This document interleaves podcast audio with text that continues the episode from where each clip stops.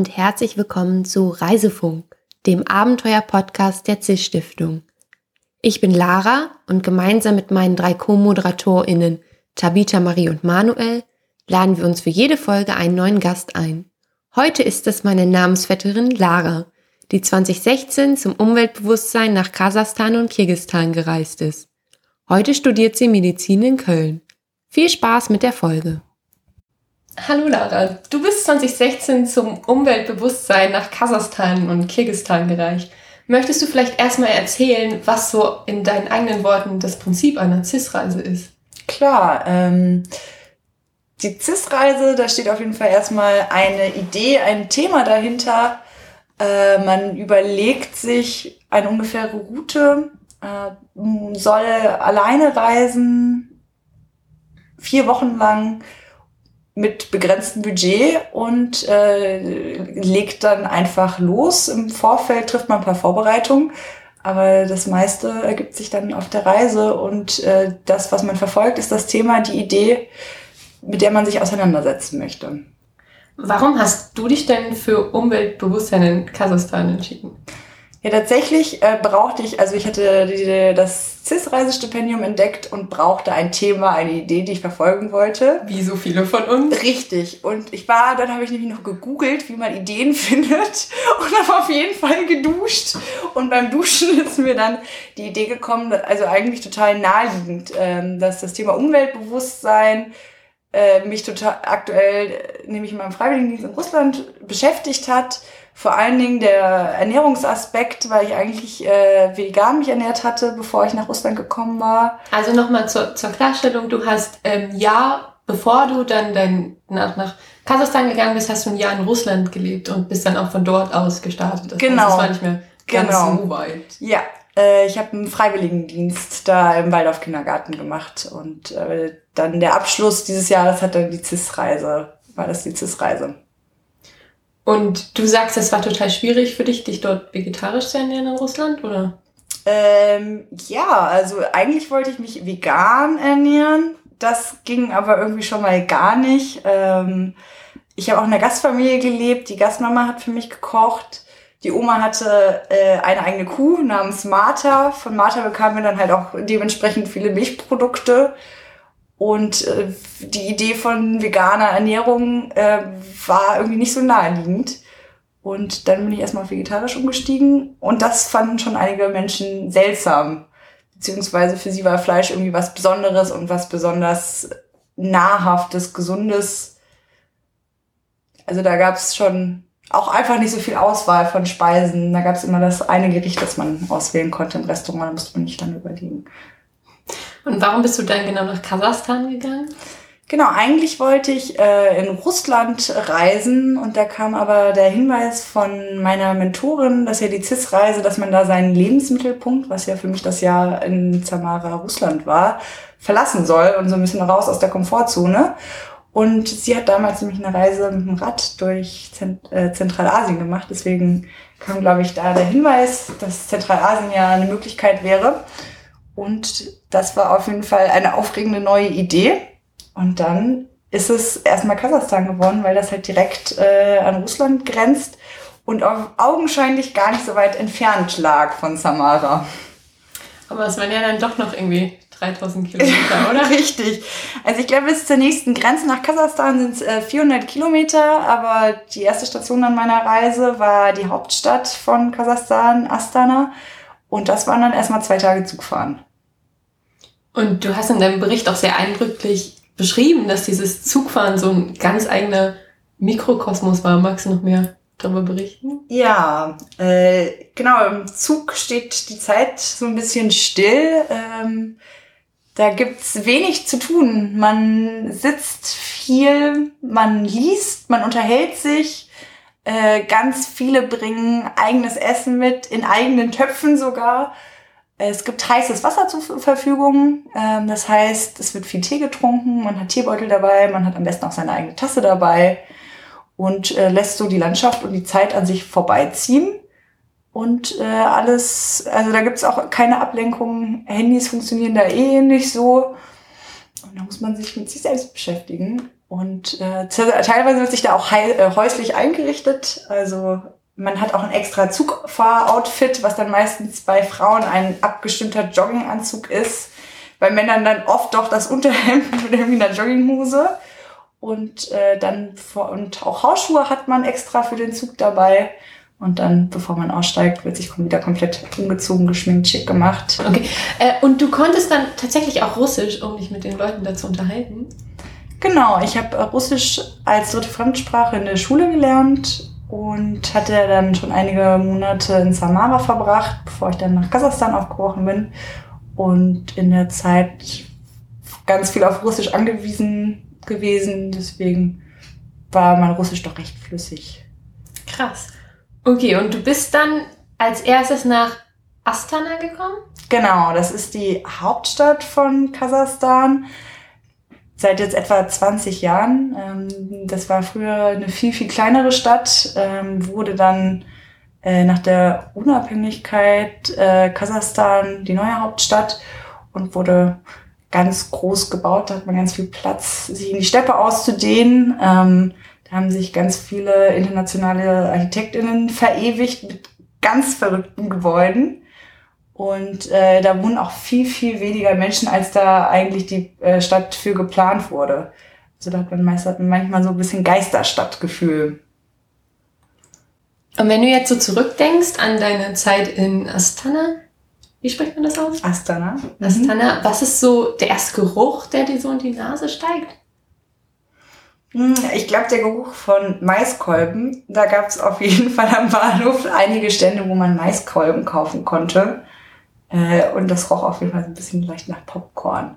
Genau, und das ist auch, der Bahnhof ist auch im alten Teil gelegen äh, vom Astana, der halt einen wirklich krassen Kontrast bildet zum neuen glitzernden, Fassaden, schimmernden Teil, der eigentlich jetzt den größten Teil ausmacht.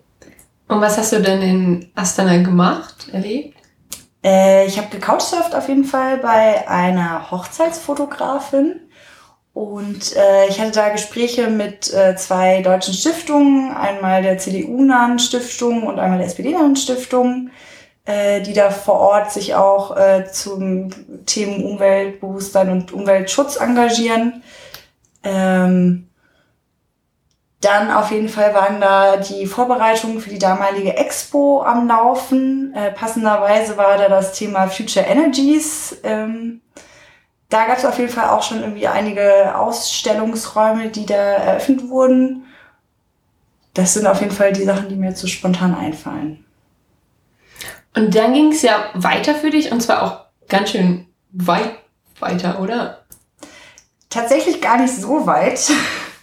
Es waren, glaube ich, nur äh, irgendwie drei, vier Stunden äh, in die nächste Stadt, äh, nach Karanganda. Und ist ganz spannend, weil es gibt ein russisches äh, Sprichwort, das heißt Gedir, Gedir, Karangadir.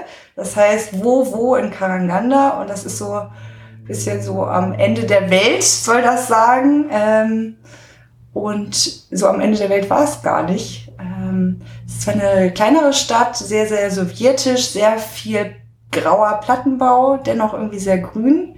Und da habe ich mich für entschieden, weil es da ein Umweltmuseum gibt, das so das einzige in seiner Art in Zentralasien ist.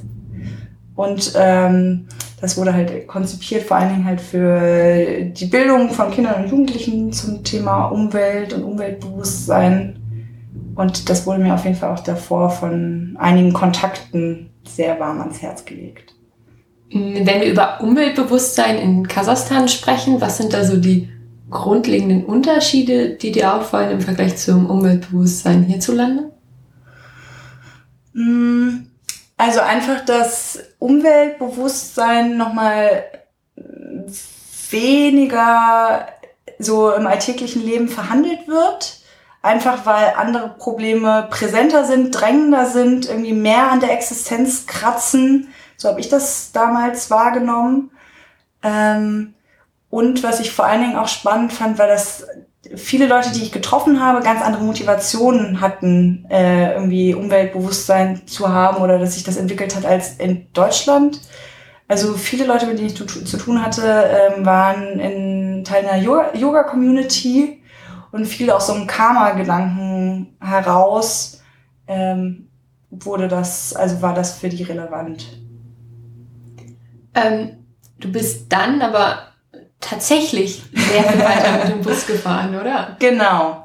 Äh, da ging es nämlich in die ehemalige Hauptstadt von äh, Kasachstan nach äh, Almaty. Und äh, da, das war auf jeden Fall auch ein grünes Paradies, die Stadt. Man hat ähm, das ein großes Gebirge, das man an vielen Stellen in der Stadt sieht. Da ist auf jeden Fall auch eine ganze Bandbreite an NGOs, die sich zum Thema Umweltbewusstsein einsetzt, vorhanden. Und äh, ich habe dann auch ein, eine ganz äh, spannende Bekanntschaft gemacht äh, mit einer, die in Hamburg tatsächlich, also mit einer Kasachin, die in Hamburg ähm, ein Schuljahr verbracht hat und dann ähm, nämlich in Kasachstan den größten Solaranlagenpark mit aufgebaut hat. Natürlich irgendwie spannende Insights, da geliefert hat für die Reise.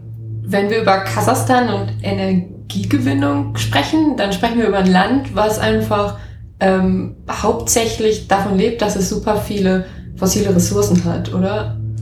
Genau, ähm, das ist ja auch so ein bisschen die Herausforderung. Also es ist ja sehr bequem oder ist irgendwie das nächstliegende, irgendwie erstmal diese Ressourcen zu nutzen. Also es geht um Öl und um Kohle, oder? Genau. Und ähm, auch Teil dieser Expo, die da damals zukam, wurde halt ein Plan geschmiedet, dass bis 2050 zwei Prozent ähm, der Energieversorgung in Kasachstan aus erneuerbaren Energie gewonnen werden sollen.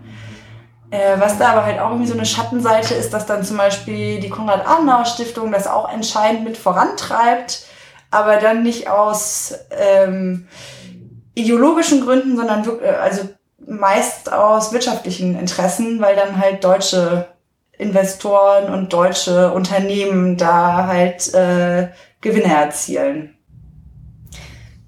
Du bist dann ja noch weiter gefahren, oder? Genau, dann ging es nämlich spontan äh, weiter nach Kirgistan, äh, nach Bishkek, das ist die Hauptstadt von Kirgistan.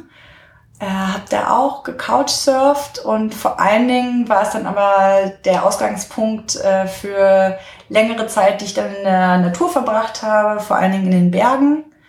Äh, ich habe auch über Couchsurfing, das war sehr nützlich auf der Reise, genau, habe ich einen Studenten kennengelernt, ähm, der als Träger gearbeitet hat. Der hat äh, für Menschen, die da wandern waren in den äh, Bergen vor, den, vor Bischkek, hat er Sachen hochgetragen. Und ähm, er hat mich da mitgenommen und ähm, wir sind dann da losgestiefelt. Ich habe ihn dann aber schnell auch aus den Augen verloren, weil er natürlich trotz des vielen Gepäcks viel schneller war als ich. Und äh, wir haben uns dann aber oben getroffen nach einigen Stunden und waren dann zusammen da drei Tage wandern und konnten, weil er dann natürlich auch alle kannten in den Bergen, die da irgendwie im Basecamp ihre Hütten hatten, äh, konnten wir da irgendwie wohnen und äh, wurden dann ganz nett von anderen äh, Menschen mit Essen versorgt. Und das war so das erste Mal, dass ich irgendwie so überhaupt so richtig wandern war. Ich hatte natürlich auch nicht das passende Schuhwerk dabei, aber diese Tage in der Natur waren auf jeden Fall nochmal total prägend für meine Reise oder auch voll augenöffnend, weil ich einfach noch nie so als Stadtkind so lange so nah irgendwie in der Natur verbracht hatte. Ähm, und da auch sich einfach nochmal andere Aspekte aufgemacht haben in der Reise. Ich fand es auch irgendwie spannend, da äh, mit meinem eigenen Müll nochmal konfrontiert zu sein, den man da ja natürlich nicht liegen lassen kann, sondern den man da halt mit sich rumträgt. Äh, und der dann nach so ein paar Tagen dann irgendwie erstmal sichtbar wird, wie viel das eigentlich ist. Hat diese Naturerfahrung dich denn jetzt geprägt in dem Sinne von, dass sowas wie Wandern gehen oder Spazieren gehen, was ist, was du jetzt auch manchmal mit einem anderen Blickwinkel tust? Oder überhaupt tust? Mhm, ja, auf jeden Fall. Also ich bin auch daraus motiviert, weil ich jetzt dieses Jahr irgendwie nochmal länger in den Alpen unterwegs, letztes Jahr nochmal im Altaigebirge in Russland unterwegs. Also da hat sich so äh, auf jeden Fall eine Leidenschaft äh, eröffnet dadurch. Und ähm, klar, also ich glaube auch gerade jetzt durch äh, aktuelle Entwicklungen ähm, schaut man ja nochmal mehr irgendwie auf die Natur und was sie eigentlich einem alles bietet und wie schön eigentlich auch diese einfachen Naturerlebnisse sind. Und das war so, also die Zeit da in Kirgisistan hat das, also für mich, das habe ich auf jeden Fall aus dieser Zeit für mich mitgenommen. Und du bist ja dann nochmal weitergefahren zu so einer Jurte, oder? Genau, äh, das war auch über Couchsurfing. Das war ganz spannend. Ich hatte irgendwie mit einer geschrieben und sie schrieb mir, ihr Bruder wohnt da und da und hat eine Jurte. Genau, eine Jurte, äh, früher die äh, NomadInnen in, also teilweise immer noch in Kirgistan, Kasachstan, auch in der Mongolei, ähm, sind damit rumgezogen. Also so eine Holzkonstruktion, eine runde Holzkonstruktion mit Filz, also ein riesiges bewegbares Zelt, das sich relativ klein zusammenpacken lässt und ähm, teilweise jetzt immer noch gibt, also meistens dann jetzt fest aufgestellt.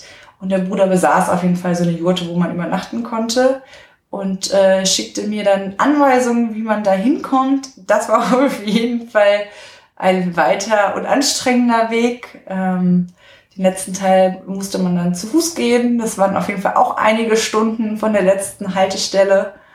Ähm, und da konnte man dann in der Jurte so mitten im Nirgendwo, also das war halt irgendwie ein Hof und diese Jurte konnte man übernachten und ähm, auch sich irgendwie Pferde ausleihen und mit den Pferden unterwegs sein.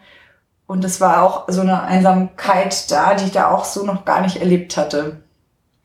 Mhm. War das denn so ein kommerzielles Angebot, wo einfach Leute, die da Urlaub machen wollten, da hinkommen? Oder war das auch so ein, so ein Couchsurfing-Ding? Es war auch so ein Couchsurfing-Ding tatsächlich. Also ihr Bruder lebte da halt, äh, sprach auch kein Englisch und sie organisierte das, glaube ich, über Couchsurfing, dass da mal gelegentlich Leute vorbeikommen, wenn sie denn den weiten Weg geschafft haben.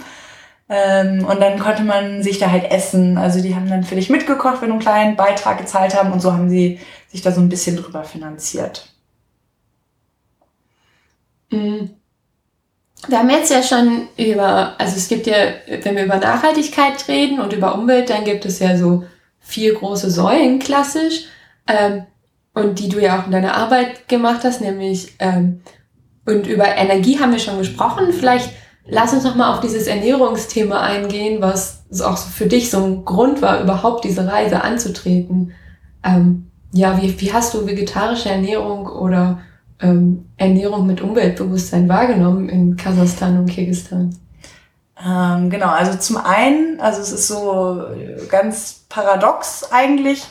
Also zum Beispiel das Angebot an regionalen Produkten ist äh, viel höher und wird viel mehr genutzt. Ähm, das unterliegt dann halt auch saisonalen Schwankungen äh, nochmal viel mehr, als ich das aus Deutschland kannte. Und das wird dann auch viel eher angenommen. Auf der anderen Seite ist halt Fleisch so für ganz viele Menschen voll das krasse, also, also auch irgendwie so ein Statussymbol, ähm, dem wird halt ganz viel Gutes zugeschrieben. Und äh, davon irgendwie loszukommen, ist halt dann nochmal viel schwerer. Und auch viele so, das halt, also so typische kasachische Gerichte bestehen halt, äh, also beinhalten halt Fleisch. Was wären so typische kasachische Gerichte? Mm, auf jeden Fall was, also viel frittiert, viel mit Fleisch frittiert. Ähm, ich, ich kenne tatsächlich jetzt nur noch die, die ich halt irgendwie in vegetarisch abgewandelt gegessen habe. Also wie so ähm, gefüllte Teigtaschen, ähm, die dann auch frittiert wurden. Wurden die dann mit Spinat auf jeden Fall gemacht. Dann gab es auch nur frittierten Teig. Ähm, ja, dann genau. Wenn so auf der Straße so ein Snack, ähm, auch gefüllt Teig, auch teilweise frittiert, die heißen Manti. Und ähm, dann und alles so Nachtisch auf jeden Fall sehr süß. Das Nachtisch ging ja auch Gott sei Dank immer.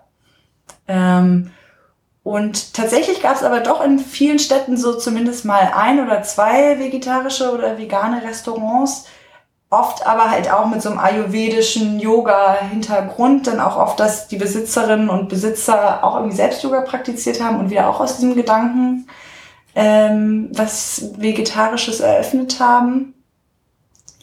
Und ansonsten ähm, auch oft so, was mir begegnet ist, so ein Unverständnis, warum man kein Fleisch essen möchte und vor allen Dingen, dass auch das dann so Aussagen kamen wie so, hä, Fisch oder äh, Huhn, ist das für dich richtiges Fleisch? Also, dass da dann nochmal irgendwie so eine Differenzierung stattfand, die ich selbst überhaupt gar nicht nachvollziehen konnte, weil für mich alles Fleisch möchte ich irgendwie alles nicht essen.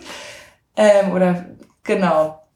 Das waren so die Erfahrungen. Und äh, was ich aber auch spannend fand, dann vor allen Dingen junge Frauen, die sich halt vegetarisch ernährt haben. Und äh, das auch viele dann inspiriert durch Yoga, wie schon erwähnt, aber auch durch Social Media, dass sich da viele auch irgendwie YouTube-Videos äh, anschauen, wo das, also wo das irgendwie Thema ist. Und dass das so über YouTube an die herangetragen wurde, das bin ich mir, also es war mir so ganz neu, dass das irgendwie ein Weg ist, dass das Menschen überzeugt. War denn dieses Umweltbewusstsein in Bezug auf Ernährung was, was ähm, irgendwie nur in einer bestimmten gesellschaftlichen Bubble stattfand oder in einer eher privilegierten Gruppe oder auch nur da stattfinden konnte, ähm, aus, weil zum Beispiel die Leute irgendwie teilweise zu arm waren oder einfach auch ja nicht noch irgendwie die, die Zeit und die Muße hatten, sich damit zu beschäftigen? Oder ähm, war das eher was, was so kulturell geprägt war und du würdest sagen, so, okay, also natürlich schwer, sich das von außen anzumaßen, mhm. aber so, hätten sie das gewollt, hätte es die Strukturen und finanziellen Mittel dafür gegeben?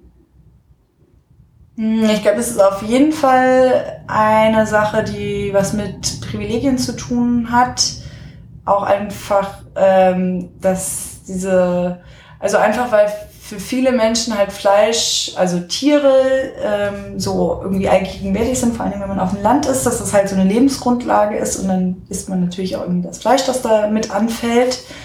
Und äh, ansonsten so in der Stadt ähm, ist das, glaube ich, für viele halt irgendwie auch so ein bisschen was Aufregendes, Neues, dass man ja auch irgendwie erstmal kennen muss. Also hat es dann schon auch was mit wer hat Zugang zu welchen Informationen und wie zu tun.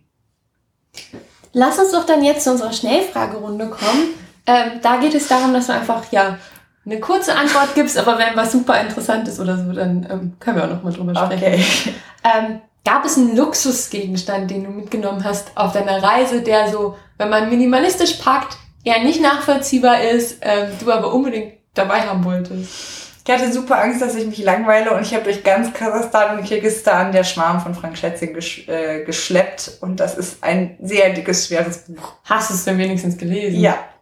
Aber dann, manchmal ist es dann ja auch total schön, weil ich bin so immer, wenn ich was lese, dann verbinde, oder auch wenn ich ein Gespräch habe und spazieren gehe, dann verbinde ich das mal so mit den Landschaftsaufnahmen. Ich weiß nicht, ob, ob du das auch hast, aber vielleicht spielt sich so die Geschichte jetzt so vor den Landschafts- und Kasachstans bei dir ab, oder ist es nicht so? Doch, tatsächlich muss ich an das eine Sofa denken, wo ich mal bei meiner ersten Couchsurferin länger das Buch gelesen habe, wenn du das jetzt gerade so sagst. Dann ist es doch, also hat sich dann, würdest du sagen, dass es sich gelohnt hat? Ja. Okay, und ähm, hast du noch einen Tipp für Übernachtungsmöglichkeiten? Also Couchsurfing oder? Äh, Couchsurfing auf jeden Fall. In Hostels habe ich gar nicht gewohnt äh, wenn man ganz spontan ist, bin ich mir auch ganz sicher, dass man vor Ort Leute findet, bei denen man dann doch noch übernachten kann. Also das haben dann viele angeboten, da war ich ganz erstaunt und dachte so, hätte ich mich gar nicht im Vorfeld drum kümmern müssen. Das heißt, du hast tatsächlich nur über Couchsurfing irgendwo Genau. Und was war so das leckerste Essen, das du kennengelernt hast und was war das widerlichste Essen? Hm, oh, ich war auf jeden Fall bei einer einmal eingeladen und die Mama hat extra für mich äh, klassisch typische Gerichte dann äh, vegetarisch gekocht und das war einfach so voll lieb und nett und da war auf jeden Fall was mit Spinat dabei, das war super lecker. Und boah, eklig. Oder vielleicht auch ungewohnt. Ungewohnt. wahrscheinlich irgendwas im Zug, wo man sich äh, irgendwas wahrscheinlich bei der Zugverkäuferin, die vorbeikam, geholt hat und es einfach schon zu lange rumgestanden hatte. Ich glaube, das, also so Zugessen, das man bei den Menschen aus dem Zug kauft, hat, wird eigentlich auch immer vorgewarnt. und was war so die skurrilste Situation, die du erlebt hast? Wo du dich so denkst, boah, wenn ich das jemandem erzähle, so, das glaubt mir doch niemand. Ähm, ah, ich weiß es. Äh, tatsächlich, genau, als wir die Grenze passiert hatten, äh, kam ein Grenzbeamter auf mich zu und äh, hat mir dann irgendwie den Pass weg Russland-Kasachstan-Grenze? Ja, Russland-Kasachstan-Grenze muss man auch nochmal seinen Pass zeigen. Und genau, er nahm mir nämlich den Pass weg und ich war so, oh, was passiert jetzt? Und dann rief er, oh, ein deutscher Pass und lief damit rum und zeigte ihn jedem. und äh, genau, und alle waren voll gespannt und wollten da mal reinschauen, wie irgendwie, was da für Bildchen bei uns drin sind. Aber du hast ihn wiederbekommen. Ja, ich habe ihn wiederbekommen, ja. Hattest auch keine negativen Erfahrungen nee. mit den Nee, überhaupt nicht. Ähm, ich hatte auf jeden Fall auch einen Zugbegleiter, der mich immer Fräulein genannt hat. Okay, dann ähm, kommen wir jetzt ein bisschen zu der Zeit nach deinen Reisen. Ähm, es sei denn, du möchtest noch irgendwas ganz dringend erzählen von Geschichten und Begegnungen, die dich sehr bewegt haben. Oh, was, äh, wo ich vorhin noch mal, ich hatte noch überlegt, bei wem ich so gewohnt habe und eine Couchsurferin äh, in Kanada hatte nämlich ein, ich glaube damals, als ich ankam, war er 42 Tage alt, der Sohn. Und ähm, genau, habe ich nochmal drüber nachgedacht. Ich habe vorhin noch ein Foto von ihr gesehen. Und jetzt dachte ich so, der ist ja jetzt bestimmt auch, also ist jetzt schon ein richtig kleiner Mensch. Damals war er ein winzig kleiner Mensch. Würde ich auf jeden Fall, ich glaube, der muss ich mal nachher schreiben, wie es ihrem Sohn geht und wie der jetzt aussieht. Mm, also wenn wir darüber reden, ähm, jetzt die Zeit nach dem Reisen, ähm, wie haben dich deine Reisen so geprägt? Erstmal das, was du ja direkt danach festgestellt hast und dann auch die, die so die langfristigen Prägungen und Veränderungen? Also meine, als ich dann wieder in Samara ankam, ich glaube, ich habe auch zu keinem Zeitpunkt so gut Russisch gesprochen wie nach dieser Reise. Einfach weil ich ja permanent ganz, ganz viel Russisch äh, sprechen musste. Ähm, auf jeden Fall halt einfach so eine, ein ganz neuer Blick auf Zentralasien. Ich dachte davor, das ist irgendwie ein Knäuel aus Ländern und wusste gar nicht, was die da irgendwie voneinander unterscheidet, äh, was da irgendwie politisch brisant oder relevant ist. Was ist jetzt so dein Blick auf Zentralasien? Wie siehst du die Region? Voll die spannende Region. Also ich auch voll vernachlässigt. Ähm, von, von wem? Also wünschst du dir mehr Einfluss von? Ich wünsche also einfach mal mehr Berichterstattung. Also irgendwie äh, bei der Tagesschau.de Seite kommt irgendwie alle drei Monate mal ein gefühlt ein Absatz, wo dann ein zentralasiatisches Land vorkommt.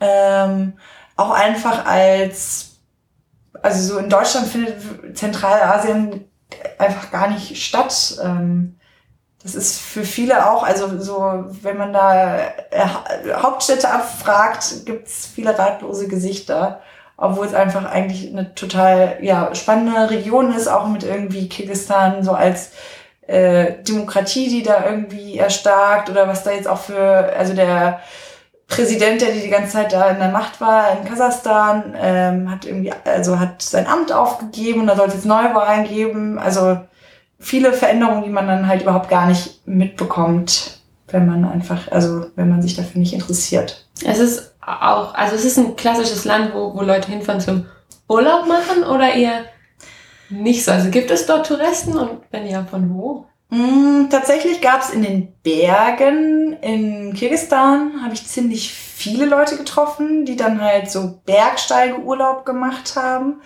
Ähm, viele auch aus Russland, aber auch einige äh, aus Korea auf jeden Fall waren dabei. Ich habe auch zwei Deutsche getroffen, die da extra für irgendwelche 7000er kamen, die da auch in den Nationalpark waren. Aber ansonsten ist das keine so touristisch erschlossene Region. Ähm, also im Zug war das auf jeden Fall für, also war das für viele Menschen ganz aufregend, jemanden, der nicht aus Russland oder Kasachstan oder Kirgisistan oder da aus der Ecke kam, zu treffen. Also da würde ich mal festmachen, dass es irgendwie noch eher eine Seltenheit ist. Mhm. Und, und wie hat es so dein, dein Blick auf die, auf die Welt insgesamt geprägt? Hat es da was verändert, diese vier Wochen? Mhm auf jeden Fall gibt's also einfach überwältigend, was für coole, nette, tolle Leute es gibt, äh, wie viel Freundlichkeit ich irgendwie erfahren habe, wie viel mir da weitergeholfen wurde und wie schnell Leute bereit waren, mir irgendwie die Tür zu ihrem Zuhause aufzumachen. Das ist so das, was ich da mitgenommen habe. Glaubst du, das lag an an Zentralasien oder daran, dass du anders auf Menschen zugegangen bist? Oder ist es generell was, was Menschen ausmacht? Hm, ich glaube, eine Mischung aus allen. Ähm aber es ist natürlich auch eine besondere Situation, wenn irgendjemand hilflos rumschauend mit einem viel zu großen Rucksack äh, irgendwo steht ähm, und halt auch total Lust hat, sich darauf einzulassen und das irgendwie anzunehmen. Ähm, ich glaube, das, das ist so der entscheidende Faktor. Dann habe ich noch, noch vergessen, eine Frage zu stellen, die mir noch so unter den Nägeln brennt. Du hast ja unglaublich weite Strecken ähm, per Zug zurückgelegt. Und mhm. ich frage mich so, okay, bist du mit den 600 Euro, bist du mit dem Geld irgendwie hinbekommen? Und dann denke ich, okay, du, du hast irgendwie für Übernachtung nicht so viel bezahlt. Also hat es, hat es gereicht? Hattest du noch was über? Wie war so das Preisniveau? Was für Luxus hast du dir gegönnt? äh, ich hätte auf jeden Fall noch ein bisschen was über. Ich glaube so knapp 100 Euro, wenn ich mich recht erinnere. Das Zugfahren an sich in Kasachstan war ziemlich billig, äh, was also so für ungefähr 1000 Kilometer so 20 Euro. Mhm. Genau. Äh, das Einzige, was super teuer waren, waren die Fahrten von Russland nach Kasachstan beziehungsweise zurück. Die waren wirklich also immens teuer im Vergleich. Also von welchen Summen sprechen wir? Äh, so 100 Euro. Also die gingen dann pro Strecke. Pro Strecke, genau. Das waren dann auch zwei Tage, die wir unterwegs waren. Aber trotzdem, das ist so auch im russischen Vergleich schon sehr viel. Und das liegt einfach daran, dass da irgendwie die Grenze überquert wird. Die Verbindungen sind halt immer super kostenintensiv. Aber sonst bist du irgendwie gut hingekommen. ja, Essen, ja, sonst bin ich auf jeden Fall gut hingekommen. Ähm, ich musste auf jeden Fall noch ein, zwei Mal in vegetarischen Restaurants, wo ich mich länger mit den, es waren zwei Besitzerinnen unterhalten habe, er wurde mir dann auch das Essen quasi geschenkt. Äh, und ich wurde auch echt viel eingeladen. Ähm, und es wäre auch dann irgendwie unhöflich gewesen, das abzuschlagen. Aber ich habe dann auch im Gegenzug manchmal andere Leute dann äh, eingeladen. Genau.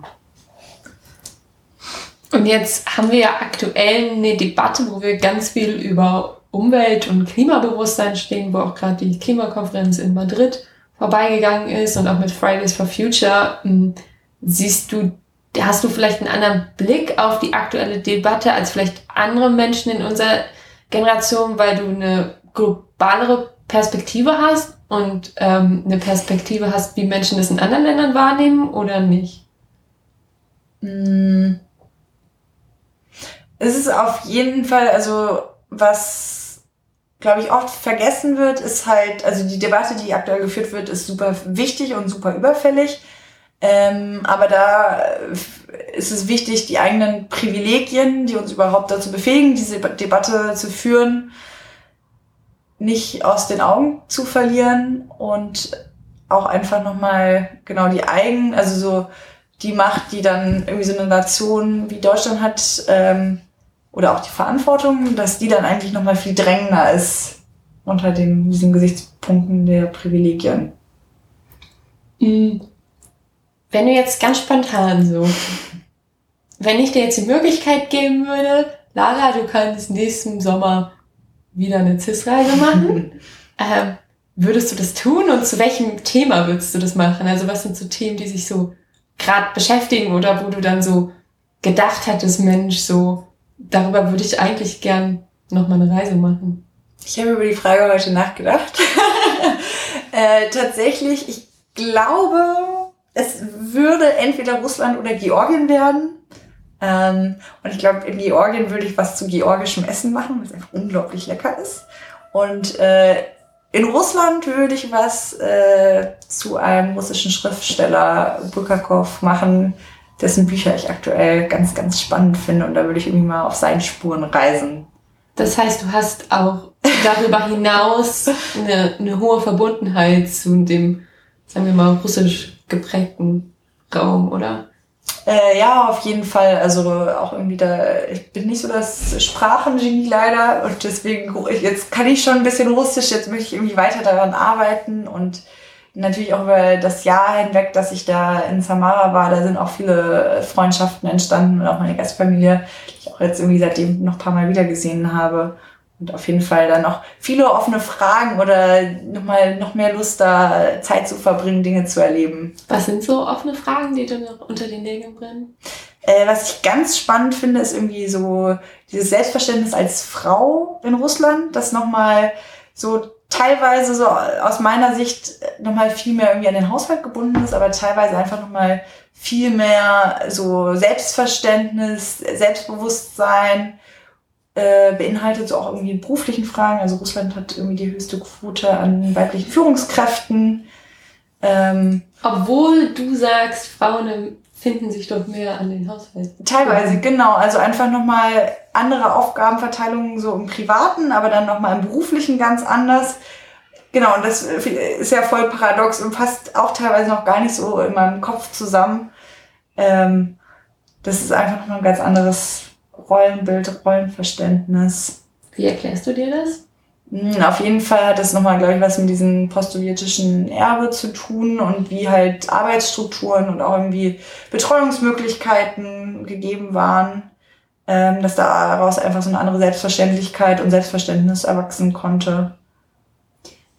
Du bist ja allein als junge Frau, du warst, glaube ich, 18, 19, wo du gereist bist? 19. 19, ähm, gerade 19 geworden. In ein, in ein Land gereist, was für viele, du hast es ja auch beschrieben, so relativ schlecht greifbar ist, ähm, über das irgendwie wenig berichtet wird und was irgendwie ziemlich weit weg ist. Ähm, auch mit ganz anderen Strukturen als hier. Und jetzt, wenn, wenn andere Leute so eine Reise planen, dann ähm, denken sie sich vielleicht, okay, so möchte ich das, dass meine 19-jährige Tochter alleine als Frau in so ein Land reist, was irgendwie so weit weg ist wie, wie Kasachstan oder Kirgistan, hattest du da Probleme? Mm, teilweise hatte ich schon leicht unangenehme Situationen, wo Leute einfach, also vor allem Männer, äh, aufdringlich waren oder ähm, dann auch komische Fragen gestellt haben, mir so ein bisschen auf die Nerven gegangen sind. Ähm, auch wahrscheinlich, weil das auch nochmal was einfach spannend war, was ich da mit meinem großen Rucksack irgendwie vorhabe. Und ich habe das auf jeden Fall auch öfters gehört, dass viele meinten, so mein Kind, meine 19-jährige to Tochter würde ich nicht äh, in Deutschland alleine rumreisen lassen. äh, genau, aber irgendwie hat man sich da schon durchschlagen können, aber es war schon teilweise auch einfach anstrengend und man wollte seine Ruhe haben und ähm, Genau, aber so ist es ja natürlich auch wahrscheinlich, wenn ich jetzt irgendwie einen Monat in Deutschland nur unterwegs wäre, käme ja auch auf jeden Fall nochmal ein Haufen komischer Kommentare zusammen. Also man ist ja einfach nochmal außerhalb der Komfortzone sehr expositioniert und ja auch irgendwie auf die Umwelt angewiesen, nochmal anders, als man das sonst in seinem Alltag ist. Aber du würdest sagen, es gab nicht mehr Sexismus als zum Beispiel in Deutschland. Also, dass es dir dort passiert ist, hätte dir auch genauso gut in Deutschland oder in jedem anderen westlichen Land passieren können? Ja, würde ich schon so sagen. Ähm, der war vielleicht, also vielleicht war der, ich glaube, der erlebte Sexismus war nochmal anders. Es ging viel auch irgendwie so um mein Aussehen. Weil du schlank bist, blonde Haare hast, weiß oder? Und einen großen Rucksack. Ich glaube, der große Rucksack hat dann immer äh, nochmal so ein äh, also so ein großes Fragezeichen, was ich denn da vorhabe, hervorgerufen. Aber ja, also ich glaube schon auch, dass irgendwie nochmal irgendwie blonde Haare dann, dann nochmal äh, seltener sind als einfach in Deutsch, Deutschland. Das ist dann nochmal äh, ein Ausrufezeichen äh, über meinen Kopf gesetzt hat. Und was hast du für Tipps, wenn man jetzt so ja in so eine weit entfernte Region alleine länger reisen möchte? Mmh naja, also ich fand das ziemlich gut über Couchsurfing, um da irgendwie jemanden Lokales vor Ort zu haben, den man da irgendwie hat. Ich habe auch nur bei Frauen gecouchsurft, also auch bewusst deswegen, um irgendwie schon direkt blöde Situationen zu vermeiden. Ähm, genau, und ich glaube, es war dann natürlich auch nochmal gut, irgendwie Russisch zu können, um Situationen nochmal besser verstehen zu können, was eigentlich passiert und halt auch sich dann an Stellen konsequent äh, da Grenzen setzen zu können, halt sprachlich. Gut, dann sind wir schon fast am, am Ende angelangt. Gibt es jetzt ähm, noch, noch Dinge, die du aktuellen Reisenden oder Leute, die ihre Reise planen, mit auf den Weg geben möchtest? Äh, ich kann auf jeden Fall Step mitgeben, Duschen hilft bei der Ideenfindung. Ähm, und dass auf jeden Fall Zentralasien eine Region ist, wo ich glaube auch wenig CIS-Reise bis jetzt äh, unternommen wurden. Ähm, also da gibt es auch noch einiges zu entdecken und zu erleben und bestimmt auch nochmal tausend spannende Fragestellungen. Wie ist es jetzt weitergegangen nach der Expo mit den erneuerbaren Energien zum Beispiel? Dann danke ich dir ganz herzlich für das Gespräch. Danke dir. Ja, das war sie schon. Die neue Folge des Reisefunks mit meiner Namensvetterin Lara. Für Lob, Fragen, Anmerkungen oder Kritik haben wir unsere E-Mail-Adresse reisefunk.cis-reisen.de. Bis dahin.